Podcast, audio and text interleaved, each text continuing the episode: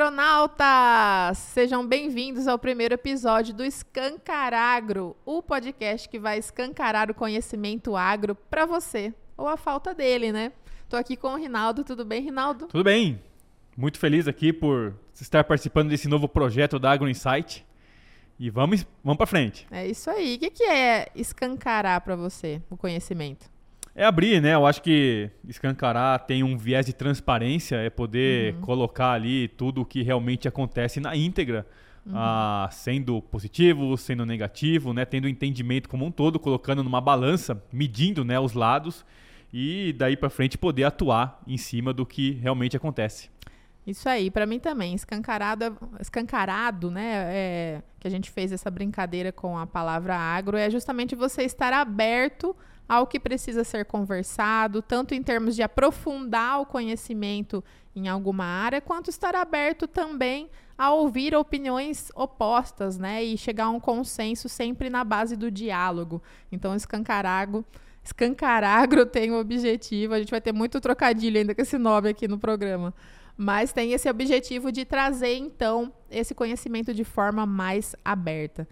E a gente vai lidar aqui né, com o agro de maneira, maneira geral, desde a parte de conhecimento técnico, propriamente dito, né, de a gente falar é, de é, pragas, né, de solo, de doenças, do que das matérias gerais que os agrônomos, os produtores rurais lidam no dia a dia, como também os temas que estão moldando o mercado futuro, né, o mercado da atualidade. Então, vamos trazer aqui muito do que precisa ser é, construído em termos de conhecimento para o profissional do futuro e para o produtor do futuro.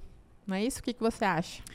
Perfeito. Uhum. É trabalhar aí desde dos temas que vão da, da produção até tudo que está ao redor aí da, da cadeia. Né? Nós sabemos hoje que é, o agro ele não vou entrar nos méritos ali de, de que tudo é agro, né? De tudo que a gente consome, etc. Mas a, o, o agro a gente vê que ele está presente desde aí da, da, das fazendas nas regiões mais é, longínquas do nosso país, dependendo do ponto de uhum. referência, até aí os grandes centros nós temos aí pessoas a, atuando é, em nome do agro.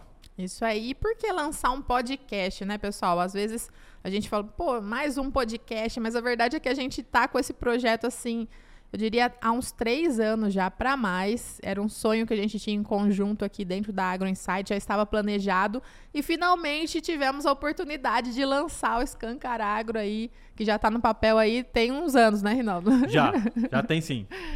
Então, assim, até foi bom que ele foi lançado nessa época onde é, o conhecimento do termo podcast está sendo mais é, massificado, né? As pessoas estão mais atentas ao que significa e o que, que um podcast pode levar é, de benefícios aí para todos em geral, né? E toda a evidência que o agro tem hoje, né? Nós vimos aí já, na verdade sempre teve. Se você uhum. pegar aí e, e, analisar, existem historiadores que contam a nossa a história do nosso país aí baseado nos ciclos econômicos que nós tivemos lá desde a cana de açúcar, passando pelo ouro, café, uhum. né?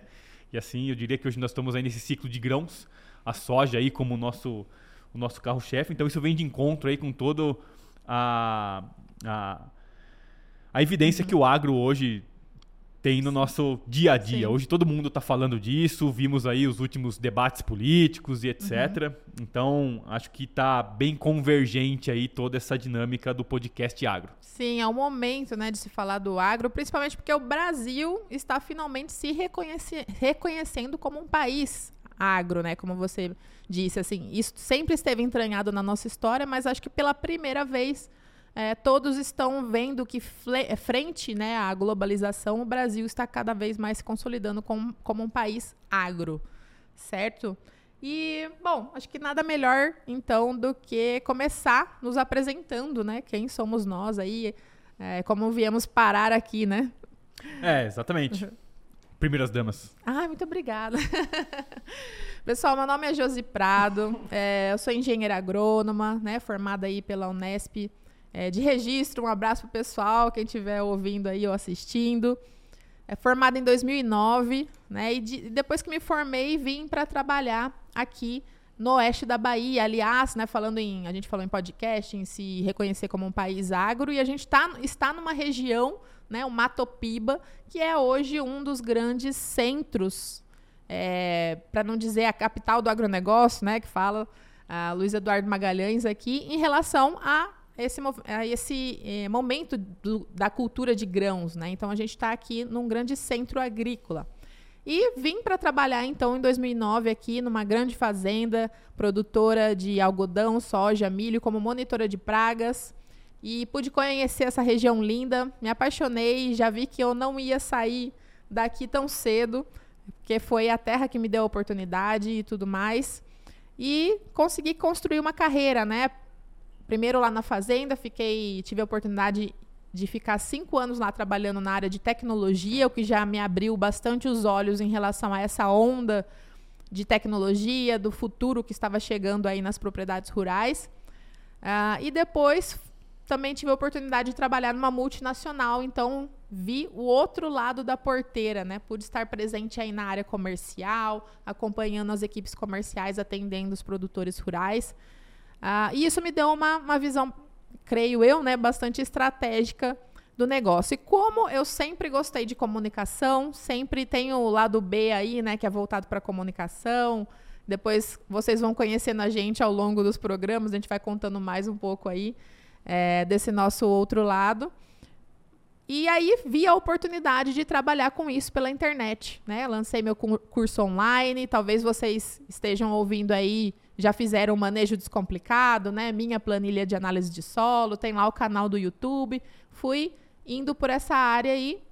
E hoje a gente está com a Agro Insight, já vai para o quinto ano, né? Esse, esse ano aí. E aí agora tive finalmente a oportunidade, porque podcast, é, desde que eu comecei a ouvir, eu já me interessei demais. Eu sou consumidora de podcast.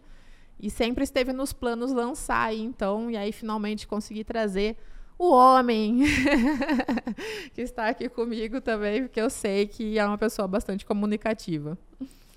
Bom, é, um pouco. Eu sou Rinaldo, também sou engenheiro agrônomo. Esse ano eu faço 15 anos de formado. Me formei em 2008 em Espírito Santo do Pinhal. Também um abraço pessoal lá, sorta a cobra. E não podemos continuar o resto do hino. é, também vim para cá, para a região do oeste da Bahia em 2009, participando também no projeto numa, numa grande fazenda, produtora de soja, algodão e milho, é, desde monitor de pragas até gerente de, de, de unidade. Em 2015, eu mudei o segmento, fui para uma empresa multiplicadora de sementes, que nós trabalhávamos ali com é, sementes de soja e algodão. Nesta oportunidade, eu tive a oportunidade de conhecer outras regiões do, do Brasil. Então, o Maranhão, o Piauí, o Tocantins, o Pará, é, Mato Grosso, Goiás, Minas, pude, mais voltado à cultura do algodão, pude conhecer é, essas outras regiões. E agora estamos junto aqui no projeto da, da AgroInsight, uh, tentando aflorar o meu lado comunicativo, que eu sei que pessoalmente eu até tenho. Vamos ver agora por trás das câmeras. Exatamente. E é bom falar também, né, Rinaldo, que mais importante ainda que esse nosso projeto em conjunto, que é o Escancarágoro, são os dois projetinhos que temos, né, em conjunto, que é bom falar, né, mandar um abraço aqui, que é o Vicente e o Eduardo, de 5 e 2 anos de idade, que são os nossos, nossos filhos aí, nossos bebês, certo? E que se tivesse aqui, iam estar tá destruindo tudo. Com certeza. Não ia ter nada em pé. Isso aí, vocês imaginem. Então vamos lá, pessoal. Uh, nos, apresentamos um pouco, nos apresentamos um pouco aqui, né? De onde a gente veio, o que, que a gente pretende com esse podcast. E eu trouxe aqui para vocês no primeiro episódio alguns temas que seriam interessantes a gente conversar aqui, como os dois hosts, né? Que, vai, que vão segurar o programa aí nos próximos episódios, é, nessa temporada, né? Que está começando agora. E a gente vai pincelar é, também depois alguns temas que vocês vão ver que todo episódio a gente vai estar falando pra, para os convidados para eles também darem opiniões.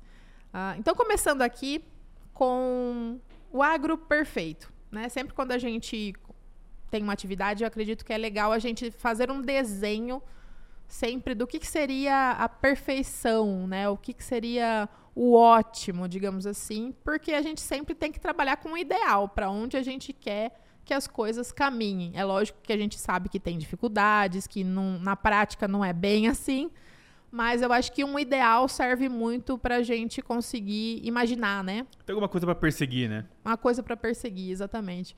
E o que, que seria o agro ideal para você, Rinaldo? Olha, eu vejo uh, uma agricultura positiva, né? Hoje em dia já se tem esse termo, né, da agricultura positiva, e eu diria de uma agricultura uh, medida, vamos dizer assim, né? Eu sei que já existe essas vertentes, o pessoal já, já se fala disso e não, e não é pouco tempo que se fala disso, mas uma agricultura mais medida pelo ciclo de carbono. A gente é, sabe da importância do carbono ali como elemento, né, uma das bases ali da química orgânica e assim vai. E quando a gente pensa aí como um todo, a gente está trabalhando muito forte em cima de ciclo de carbono. Então, falando aqui de maneira escancarada, uhum. a gente sabe que a agricultura ela tem um impacto. Ela uhum. não, não, não, temos que é, omitir esse fato, ela tem um impacto. Se você imaginar uma vegetação nativa, ela foi um, um, um sequestro de carbono, né? O carbono ali está presente ali no, no, nos esqueletos, né, da vegetais. Então houve ali uma captura e um sequestro de carbono. E a partir do momento que você vai lá e você retira essa vegetação, você está liberando carbono para o ambiente. Uhum. Então, é, com a agricultura, você deveria estar tá tendo uma maneira ali, né, de estar tá medindo o quanto naquele processo você está emitindo e o quanto você está sequestrando de carbono, imaginando que no final do dia a gente tem um saldo positivo e que a gente tenha uma captura maior do que uma emissão, que num certo tempo você recupere aquela emissão que você teve da retirada da vegetação nativa e a partir do momento que você tem esse payback, vamos, vamos dizer assim, a gente está falando de uma agricultura positiva, né? uma agricultura ali que está é, é, sendo trabalhada apenas ali para sequestrar o carbono e começar né, a voltar aos níveis que se consideram normais aí de carbono na atmosfera né, e todo esse movimento aí que se diz né, que a agricultura tem sobre os efeitos de mudanças climáticas.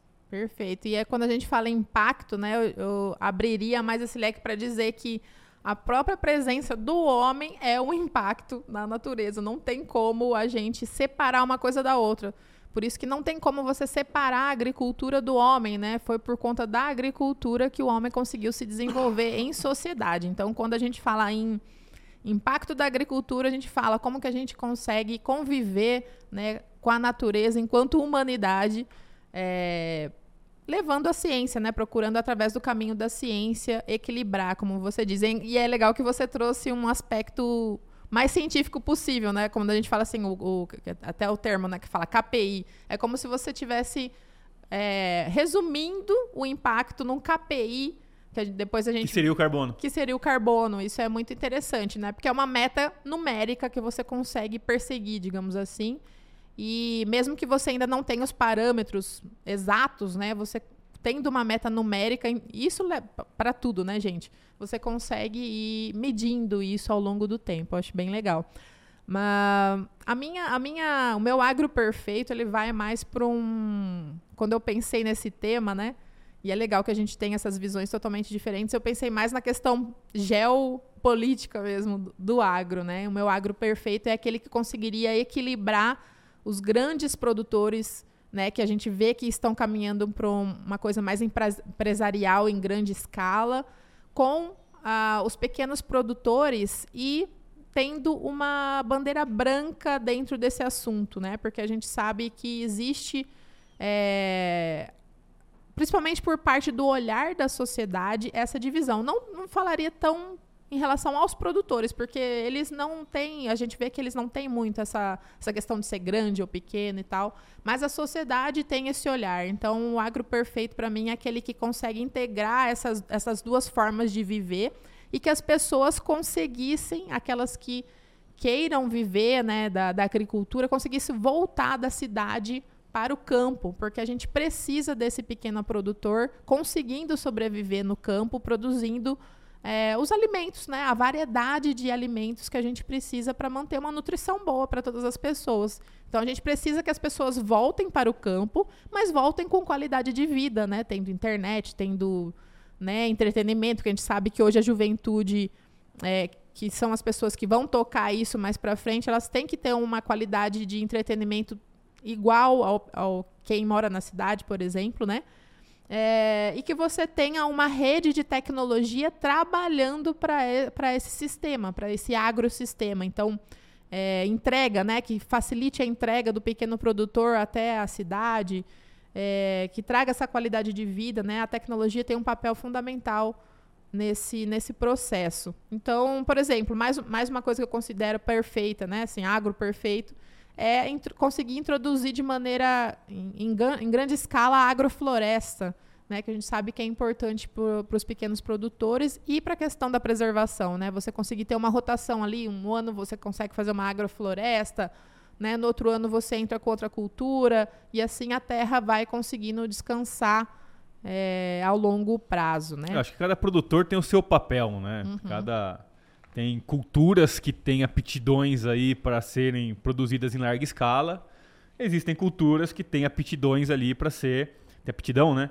Ali para ser é, cultivada numa escala menor. Eu acho que tem ainda muito essa ideia do latifúndio, né? Essa ideia aí é, errada que vem do passado, que a gente aprende muito na, na escola lá voltando, né? Com a cana de açúcar, aquele negócio, era improdutivo e não era, não sei o quê. Então acho que tem um pouco dessa, muito dessa ideia ainda. E a gente está aqui até para desmistificar alguns assuntos desses aí, pois existem, na grande maioria, né? Os produtores aí sim têm as responsabilidades ambientais, até por lei. Até Exatamente. por lei eles são obrigados ali a ter é, toda essa, essa dinâmica. Então Ai. tem aí, cabe, tem papel aí para todo tipo de, de, de agricultor, para todo tipo de cultura para toda, toda a dinâmica dessa. Todo tipo de sistema, né? Aí, ó, acabou de chegar um café, obrigada aí, pessoal. né? Quem quiser patrocinar o cafezinho aqui do Escancaragro já tá aberto, viu, pessoal? Deixa eu uma bom café. pra tomar Ficou bom um café. café aí, viu, Matheus? Tá? Beleza. Pode casar. Muito bem. Então, passando um pouco sobre isso, né? Sobre a nossa nosso ideal, é claro que não se resume somente a isso, mas a gente tem uma temporada inteira para conversar. Ah, o que, que você enxerga hoje? Vamos conversar aqui como dificuldades como profissional, como gestor, né? Já, já somam aí quantos, quantos anos de gestão, né? Porque você se formou e é a característica de que você já foi para um cargo de gestão, né? É, eu ali eu eu, eu, confesso, vai, eu fiquei pouco tempo ali na, no front do pragueiro, do monitor de praga. Logo eu fui para já para coordenação da equipe, uhum. até a, a, gerência da unidade e no outro emprego também ali também num cargo de, de gestão. É, cara, sinceramente, assim, eu até uh, tentei refletir um pouco sobre, sobre essa, essa pergunta, né? E uma certa dificuldade, né? Ou assim, como dar conta de toda essa informação e de toda essa aceleração, de toda essa ansiedade que é, o, o, mundo tem hoje, né? É muita informação. Como que você pega e é uma briga pela atenção, né? Uhum. Nós aqui mesmo estamos aqui é, trabalhando a atenção de quem aqui está nos ouvindo. O pessoal está dedicando, né? Está escolhendo está direcionando a atenção deles para nós, por exemplo, nesse momento. Então, como, como filtrar, né? O que, que realmente vale a pena eu parar ali, investir o meu tempo, investir minha atenção em, é, em aprender, né? O que, que vale a pena eu olhar, o que, que não vale a pena, como que eu. E, e mesmo assim, Uh, mesmo dentro do que eu já decidi, né? Eu já vi que não, isso aqui faz sentido, isso aqui é, vale a pena eu parar e dar uma olhada. Como que eu filtro isso? Como que eu empacoto e como que eu aplico no dia a dia? Uhum. Acho que essa é uma, uma, uma, uma, grande dificuldade. Toda hora você vê alguém aí com um método novo, né? Um método inovador, sabe? É, ou alguém falando que, ó, tal coisa que você faz não é assim que faz, eu tenho um jeito melhor ou diferente de fazer. E aí, ah, não vamos falar só mesmo do, do, da, da, atividade profissional, né? Vamos falar do pessoal. Quantos vídeos ali não aparecem? Ó, oh, se a sua criança faz tal coisa e você faz isso, você tá errado. O jeito certo de falar com uma criança de 5 anos é esse, né? Então, além de tudo isso, sempre ter aquele questionamento interno do, pô, tô fazendo certo? Não tô fazendo certo? Esse é o caminho? Não é? Então, como que você, é, de alguma maneira, consegue se blindar, né? De, de, de tanta interferência externa e conseguir viver é, um dia a dia presente. Acho que essa é uma. Eu diria que é uma das grandes dificuldades aí. É, até porque você vai começar a, a, a, caminhar por todos os segmentos. Né? Isso acontece, sejam para a tua área profissional, para a tua área pessoal, para a tua área de, área de saúde. Então, como, né? Como trabalhar toda essa over-information a que a gente está submetido hoje. Nossa, isso é fundamental. Acho que todo mundo, em algum grau, está sofrendo disso, né? Eu diria que hoje em dia todo mundo está sofrendo dessa ansiedade. Como é que chama o termo que você falou outro dia? Over information? Não, tinha um missing, missing, como é? Ah, o FOMO lá, ah, que é o Fear of Missing Out, alguma coisa nesse sentido. Isso, que traduzindo significa é, medo de estar perdendo alguma coisa. Então, todo mundo hoje está sofrendo em algum grau com esse tipo, com essa síndrome, né? Por, justamente por essa aceleração do, de conhecimento. Falando profissionalmente, além disso que eu tenho que lidar também, assim como você, eu acredito que o meu principal desafio hoje é aprender a ser uma gestora né, de empresas. Então, eu tenho estudado muito, tenho buscado muito, porque hoje você ser um gestor de empresa é você conseguir lidar com o caos. é você conseguir organizar o caos para que uma coisa vá, né, para que a organização ali vá no sentido que você está enxergando. Então você tem uma visão, você sabe onde você quer chegar e você tem que organizar esse caos em forma de otimização de, de, do operacional, né? Otimização de recursos, utilização de plataformas e, e tudo mais que está vindo de mais moderno, uh, com profissionais, né, recursos humanos que não estão, às vezes, na, antenados com você, você tem que formar esse recurso humano. Então, eu acredito que esse seja também uma das grandes dificuldades hoje do produtor rural, por exemplo, né, que está à frente da, da, da, de uma grande propriedade, de um empresário, enfim. Uh, e em termos de hum, dificuldades profissionais, né, da, como eu lidei também com muitas equipes onde eu trabalhei, é, sempre estava em contato na área de treinamentos, dando muito treinamentos, né?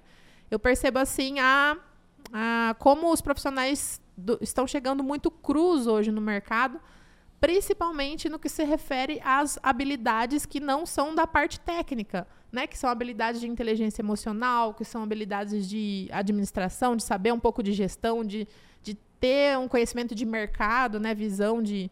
É, e é claro que a gente meio que construiu isso ao longo da nossa carreira, então talvez, né, quando eu era recém-formada, mas eu tenho a impressão de que quando eu vim, eu tinha um pouquinho mais do que os profissionais que eu venho lidando hoje, né? E, e comparando o Brasil com outros países no mundo, a gente está muito, muito uh, aquém do que precisa ter, tanto na parte de conhecimento técnico de ciência mesmo, né? Vezes, é, quanto essa questão de estar mais preparado para o mercado de trabalho, né? Uh, então é isso. Tem mais alguma coisa em relação a essas dificuldades? Talvez da equipe? Não, acho que esse tema ele foi bem colocado da formação, né?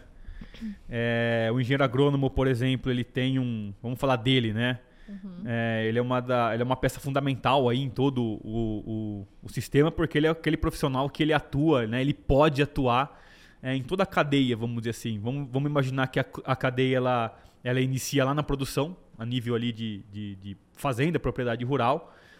É, e ela é cercada, né, por, por, por vários outros elos ali de fornecedores, né? Toda a questão de comercialização e, e, e, etc. Então ele é o cara que ele, ele poderia, ele, ele pode, né? É, caminhar por toda essa essa cadeia. Mas na formação dele está muito realmente voltado somente essa parte porteira adentro. Essa, essa questão porteira fora, né? É, a gente vai aprender meio que na cabeçada mesmo. Você vai aprendendo ali né, no dia a dia e vendo e, e, e você mesmo buscando a trabalhar a coisas nesse nesse sentido. Então, realmente falta muito isso aí. Esse é um dos nossos objetivos também. A gente vai trazer é, pessoas aqui para falar, né, uhum. de inteligência emocional, os famosos soft skills que a gente precisa ter no, no dia a dia. Então, esse é um ponto bem, bem colocado mesmo da capacitação.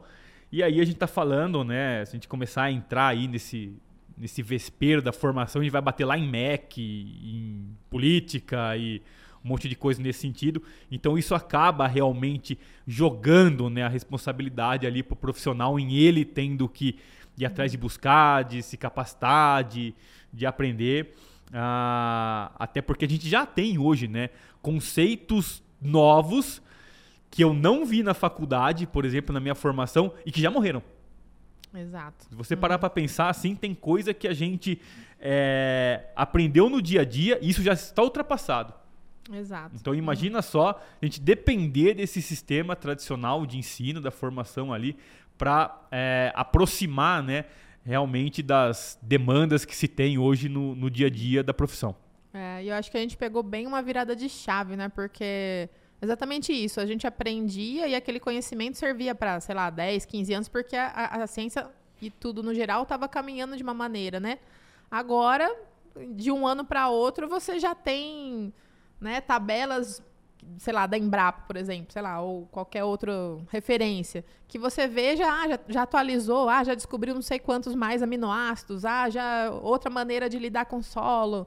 Então a atualização está muito, muito rápida, né? E inclusive tem um termo hoje que se fala, né, que é o life, como é life lifelong learning. Eu tô ruim de ter, tô pedindo ajuda aqui que eu não lembro que é justamente você ter a consciência hoje como profissional que você vai precisar aprender a vida toda. É, meio que parava na escola, né? Tipo, ah, é. beleza, é. fiz a escola, fui pra faculdade, formei, acabou, né? E, e não, isso é, é, é para sempre, né? O próprio termo já diz aí que é um aprendizado continuado, né? Pela, pela vida uhum. toda. E a parte boa é que hoje nós temos essas, essas ferramentas, né? Seja pro próprio básico, coisa que a gente já deveria ter aprendido e é, não gravamos, né? Ah, tem muita coisa na faculdade ali, na, na graduação, que a gente é, viu, tinha a oportunidade de aprender ali e não aprendeu. O detalhe é que naquela época a gente só podia ver ali.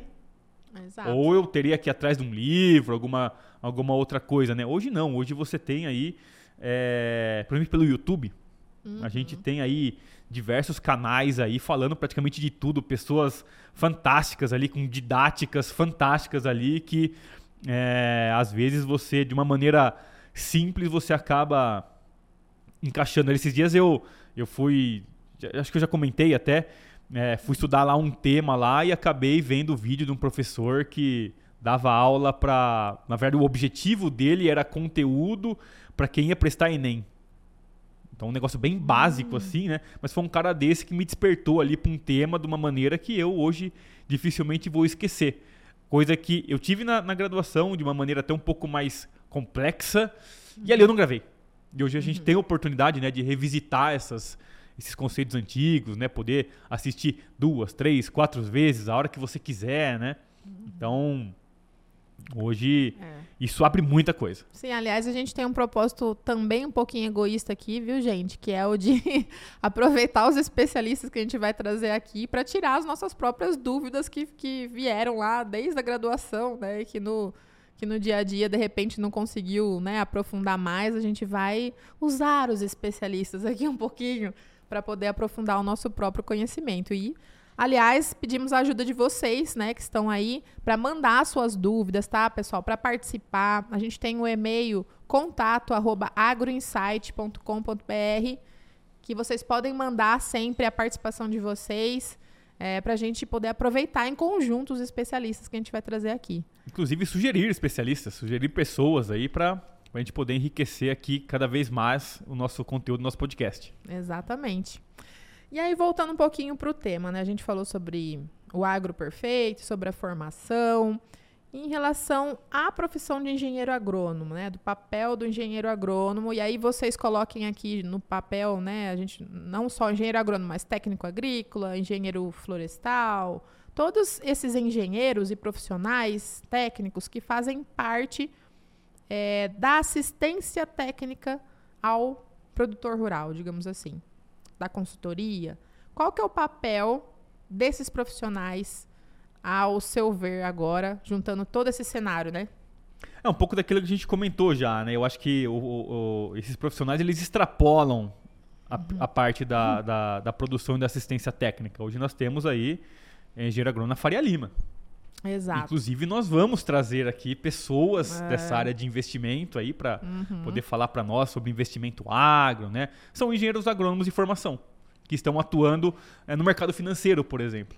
Uhum. É, porém, né, o agrônomo, técnico, esse cara ele é meio que o único que é capacitado por agir em todas essas áreas. O cara, eu diria para você que se você pegar ali um cara nativo, vamos falar assim, um cara nativo do mercado financeiro e trazer para entender o que é o agro, o que ele vai dar de cabeçada, que eu imagino que seja menos do que um agrônomo migrar para esse lado. Exato. Uhum. Então ele é uma, uma, uma peça é, fundamental aí no, no, no, no, sistema como um todo, por poder atuar aí desde a da, da produção ali da, uhum. do, do porteiro adentro, como todos os elos da cadeia do porteira para fora, seja na indústria de, de insumos, seja na área de consultoria, seja na área de produção, na área de mercado, vendas, logística, uhum. é, os próprios bancos, que são agentes aí é, financiadores importantíssimos na cadeia do agro, né, o pessoal dos bancos aí.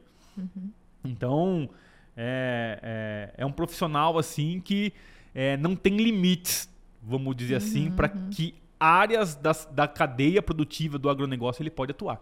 Tá quase se formando, quase se tornando uma formação básica, né, de um de profissional. Tipo, você faz agronomia, depois faz uma outra para. É, tanto é que você vê aí, né, no quantos movimentos já não, não se tiveram para picotar, né, a, a própria profissão do, do, do agrônomo, uhum. né? Ah, a partir de de, de tal época, agora o agrônomo não pode atuar mais aqui. Agora tem que ter lá um engenheiro de alguma coisa que fala só disso. Uhum. É, um engenheiro de alguma coisa que fala só daquilo. Quando você pega e vê, tudo isso vem derivado né, da, da própria formação do agrônomo. Exato. E. Nossa, esqueci, eu ia falar. Ah, em relação a. É justamente isso, né? A, a não tem mais essa coisa de prestação de serviço técnico. E hoje, ao contrário, muitas vezes você vê que nessa parte o produtor rural muitas vezes dá um show, né? Em, profissionais que estão recém-formados e tal, que chega.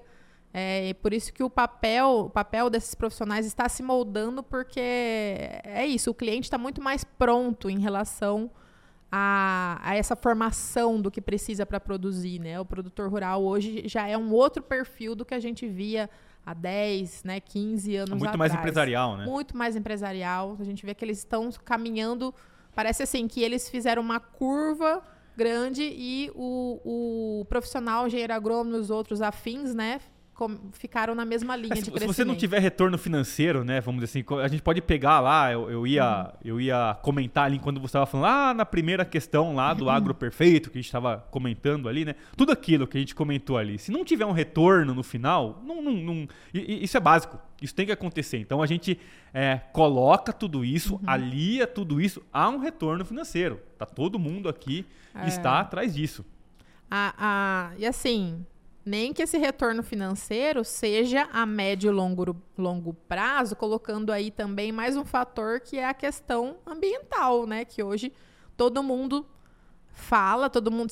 Você vai para um blog hoje, qualquer portal de notícia, mais de 60%, tô falando do, do agro, né? Posso, é, estão falando de sustentabilidade, está falando de, de ambiental. Tipo, é, um, é um tema que hoje está alarmado de maneira geral, porque é um fato, né? A gente é, precisa e, lidar com isso. E, e muito e, em cima do consumidor. É. E muitas vezes, claro, tem que ter esse retorno, mas como que a gente vai construir para que esse retorno seja a médio e longo prazo? Porque hoje, quem está na cadeia tem que saber que a natureza, se você extrair muito dela a curto prazo, ela vai cobrar os seus juros, que é a, a é, não utilização futura, né? Então a gente tem que saber como trazer esse retorno, como você falou, mas que ele seja é, como a própria palavra diz, sustentável. É, não sustentável só né? no papel, sustentável de, de fato, né? Você tem que cuidar para que não tenha um esgotamento de recursos, né? Tem um, Uhum. O- o- quando você pensa, tem, tem um livro muito bom que eu recomendo o pessoal ler aí. A gente vai sugerir bastante coisa assim nesse sentido, mas que chama Pensando em Sistemas. E quando, quando a, a primeira abordagem do livro, quando ele fala em sistemas, ela é, ela é mais ou menos assim, né? Todo sistema ele, ele é baseado numa entrada, num estoque e numa saída. Esse é basicamente o cerne de, de todo o sistema. Lógico, daí é, aí você integra vários sistemas, né? O estoque de um pode ser entrada para o outro, as saídas e, e etc. E ele coloca lá, dentre o- o- um dos exemplos que ele coloca de, de sistema está justamente sobre recursos não renováveis ou recursos de renovação muito lenta. E à medida que eu tenho o esgotamento desse recurso, ela é proporcional à medida que eu tenho distração. Então, quanto mais rápido eu, eu, eu extrair esse recurso, mais rápido ele vai se esgotar, porque a renovação dele não acompanha. Isso é muito. É, se você pensar, o petróleo ele é assim, né, que a gente ainda não está lá, é, sei lá, próximo ainda de, de esgotar eles. Mas se você pegar, quer ver um exemplo bem interessante? Se você pegar lá o ciclo do ouro. Se você pegar na própria história nossa lá o ciclo do ouro, você vê que tem a descoberta, tem lá uma, uma ascensão meteórica, uma curva exponencial, e que logo ele, ele acaba, ele encurta. Então, pensar em sustentabilidade né, é pensar em conseguir usar os recursos no médio e longo prazo a tempo de ter regeneração. Ah, Acho que a gente, a gente é, se urbanizou a tal modo, vamos dizer assim, o ser humano, né? Que a gente acabou se afastando das relações da natureza. Quando a gente fala de agricultura, a gente fala do agro, etc., a gente nada mais está fazendo do que trabalhando em cima da natureza.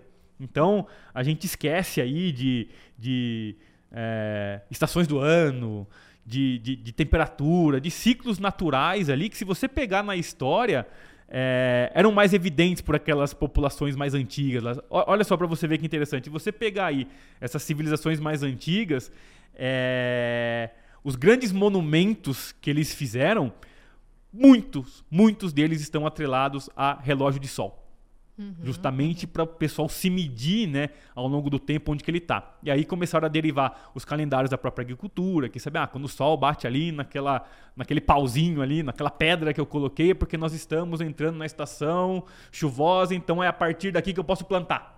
Então essas relações eu vejo que elas foram é, muito perdidas ao longo do tempo e cabe ao engenheiro agrônomo aí resgatar né? Porque nada mais do que a gente trabalha são com esses organismos aí, dependendo de água, luz e temperatura e nutrientes. É isso aí. Então, vamos resgatar esse papel aí dos engenheiros técnicos e afins, né? Ah, pensando também que hum, muito hoje eles estão caminhando para agora trazendo um pouco mais para para o dia a dia, né? É, A profissão hoje está caminhando muito para a questão de venda, né? De venda, venda. Você vê que a área comercial está muito aquecida em relação a esses profissionais e não tem não tem problema nenhum, né? Você é, estar caminhando para isso, mas que as pessoas é, realmente vendam aquilo que elas acreditam, né? E que seja é, que esteja correlacionado com esse objetivo, né? Que a gente conversou aqui, mas que as pessoas de fato se aprofundem tecnicamente para conseguir é, firmar né, esses produtos que estão chegando aí dessas novas, nessa nova geração, que a gente vê que os, os produtos também estão caminhando para essa sustentabilidade. Então, E se o profissional tem o papel de vender esse- esses produtos, que ele venda isso de uma maneira muito consciente, né? Tecnicamente falando. É, e pro bem dele mesmo, porque afinal, quanto mais consciente, mais ele acreditar, mais ele confiar naquilo que ele está vendendo, mais ele vai vender, mais ele vai ter uma qualidade de vida, né? é uma coisa que eu sempre penso, ela é assim, né? Que nem a gente começou, ah, a gente colocou, né? Na verdade, no começo do, do, do, do programa aqui, né? É, qual que é o norte? Qual que é o perfeito? É, o que eu entendo por perfeito? ah, onde que ele tá? Ah, ele tá em determinado local. E onde que eu estou hoje? Ah, eu tô aqui, ó. Eu tô no ponto A e ah, o perfeito é o ponto B. Qualquer passo que eu der partindo do ponto A pro ponto B é positivo. Você já está melhorando. Então, assim, se eu já tenho uma agricultura, se eu já tenho uma que roda desse jeito, cara, é desse jeito e pronto, acabou. Não tem como lá, eu vou pegar soja, eu faço lá 4, 5 de fungicida, aplico inseticida, herbicida e etc. Né? Os produtos é, químicos, vamos dizer assim, né? Que muita gente encara como grandes vilões aí do, do, do, do, do, do agro, né? É, mas eles fazem parte desse sistema, eles estão lá. É assim, pronto, acabou. Agora, como que eu posso ir trabalhando, saindo desse meu ponto A indo para esse ponto B, imaginando que esse ponto B é um modelo mais sustentável, é um modelo mais, mais adequado. Seja de na própria, no próprio perfil dos produtos. Cara, hoje em dia não tem mais aqueles produtos que tinha antigamente lá, que você, quando você pega lá e, e, e vai estudar lá aquelas relações de 1930, 1940 lá, que era aqueles, a agricultura estava expandindo, né? Que eu aplicava aqueles, aqueles produtos e matava tudo. Não é mais assim. Hoje em dia os produtos estão cada vez mais específicos. Então, por exemplo, se eu tenho lá um produto que ele age lá na síntese de alguma coisa, de um lepidóptero, por exemplo, ele não vai matar um coleóptero. Ele não vai agir sobre uma determinada ordem ou determinada espécie. Então, isso está acontecendo né, de maneira mais é, forte, eu diria. Você pegar os tipos de produtos que tem hoje não são mais iguais aos de antigamente e longe disso. Esses produtos foram banidos banido do mercado, não faz mais. Uhum. E, ah, no paralelo, vindo muito forte toda a questão de biológico. Uhum. Então nós estamos caminhando para uma agricultura mais sustentável, uma agricultura mais moderna, vamos dizer assim. É, porém, não dá para eu ficar simplesmente só questionando o que se faz hoje. O que Sem se faz hoje. soluções. Não, né? e o que se faz hoje tá ali, é daquele jeito, pronto, acabou. Agora, como que eu vou melhorar isso? Não dá. Uhum. Cara, não vai sair da água pro vinho. Sim. Vai ter um processo para eu sair do ponto A para o B e se eu conseguir chegar no B. Ainda tem essa, né? A, uhum. Até onde é viável, até onde não é viável, quanto tempo isso vai demorar. Mas desde que eu esteja nessa caminhada, cara, você está fazendo um bom trabalho. Sim, está fazendo o que é possível, né? Dentro do, da nossa, do nosso conhecimento de hoje aí, digamos. É o hoje melhor que ontem, sabe? Nessa, nessa linha lá, o 1% melhor a cada dia, nessas filosofias aí que você pode pegar aí os coaches aí e, e aplicar no dia a dia. Perfeito. Bom, a gente está caminhando para o final do episódio. Eu acho que foi uma ótima conversa, uma ótima introdução, né, do que a gente espera aqui para o podcast nessa temporada aí 2023. Ah, estaremos com você aí durante todo o ano, né? E esperamos, sinceramente, que esse podcast então tenha muito sucesso, uma longa vida, né?